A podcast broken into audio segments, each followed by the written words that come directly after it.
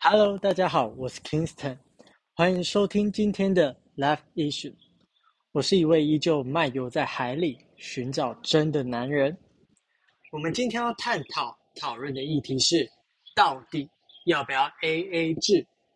这个议题非常的有趣啊！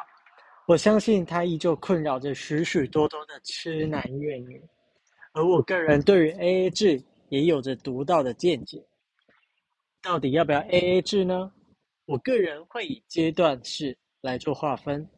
在初期的时候，双方平等是非常非常重要的。为了能够更加了解对方的想法，能够轻松自在地表达自我，我觉得我们就必须要 AA 制。因为当我们各自付钱、没有负担的时候，才可以更加真实地展现自我。而到中期的时候，我觉得我们会渐渐养成一个习惯，这个习惯你可以依旧维持在 AA 制，也可能你们会变成轮流的去付钱，轮流的去付出。我觉得这两个都是非常好的，因为你们已经了解彼此的个性、彼此的习性了。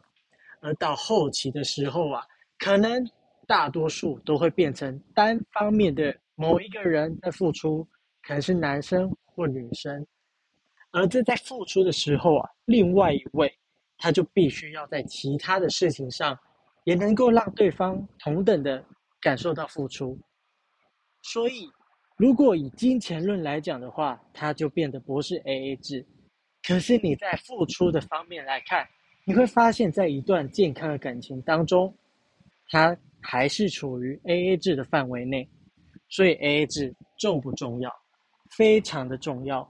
以金钱来论的话，在初期的时候，AA 制我觉得是必须的，它帮助我们彼此自在的交流，所以千万别把由对方付款这件事当成一个选择伴侣的标准。好了，今天的节目到这，祝各位感情事业能顺顺利利。我是 Kingston，我们下次再见。